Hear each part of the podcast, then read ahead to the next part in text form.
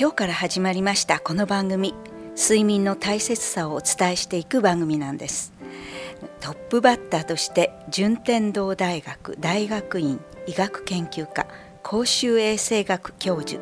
谷川武先生にお越しいただきました。谷川先生はじめまして。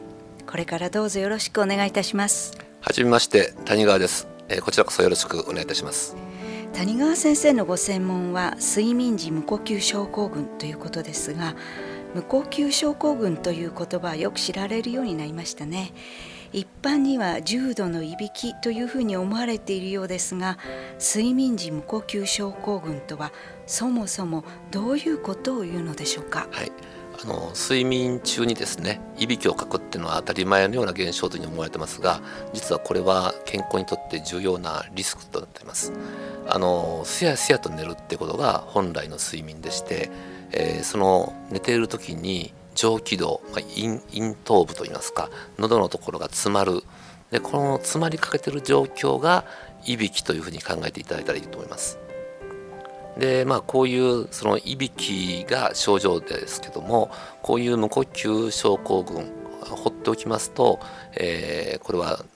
日中に眠気が起こったりとか集中力が低下したりとかまたあの後ほど述べますけども循環器疾患のさまざまなリスクになることが分かっております。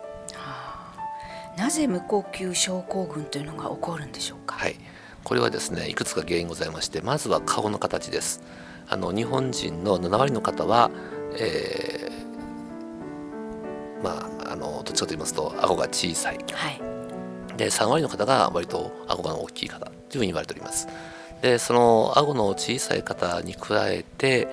あの肥満が伴いますとまず間違いなく無呼吸になりますさらに、えー、年を捉えますと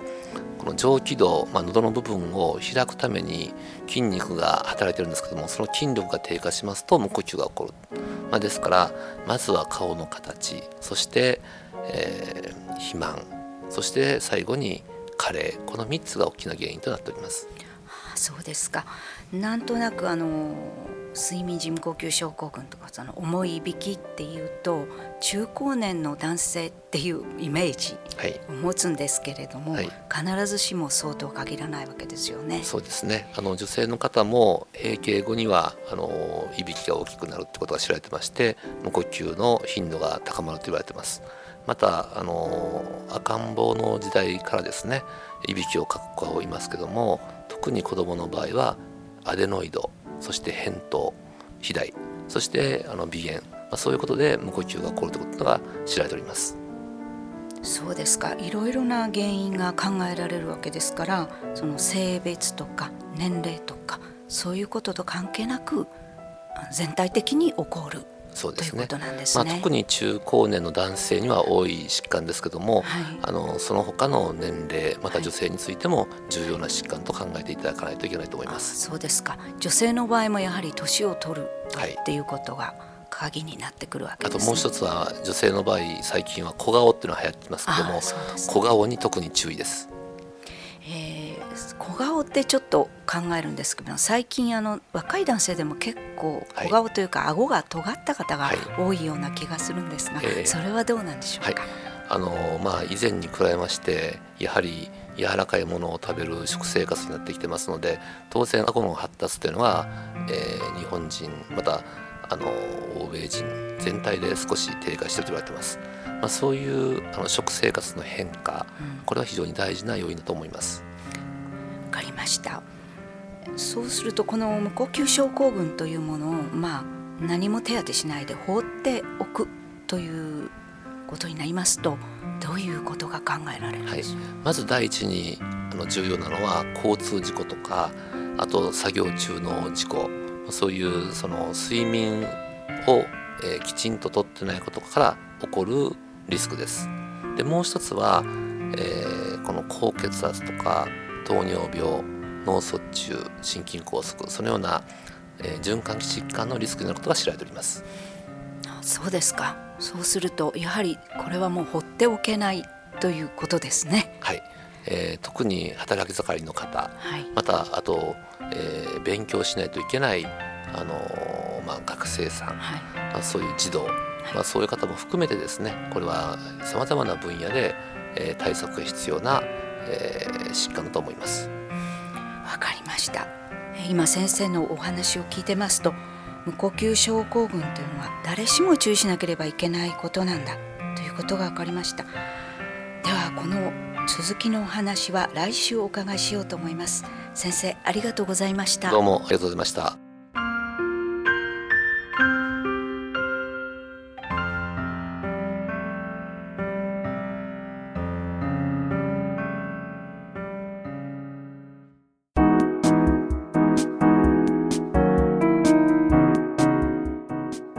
さてここからはパシーマファンクラブのコーナーです。このコーナーではキルトケットのパシーマをご愛用の方々からいただいたメッセージをご紹介していきます。発売されてからずっと買い替えて使っています。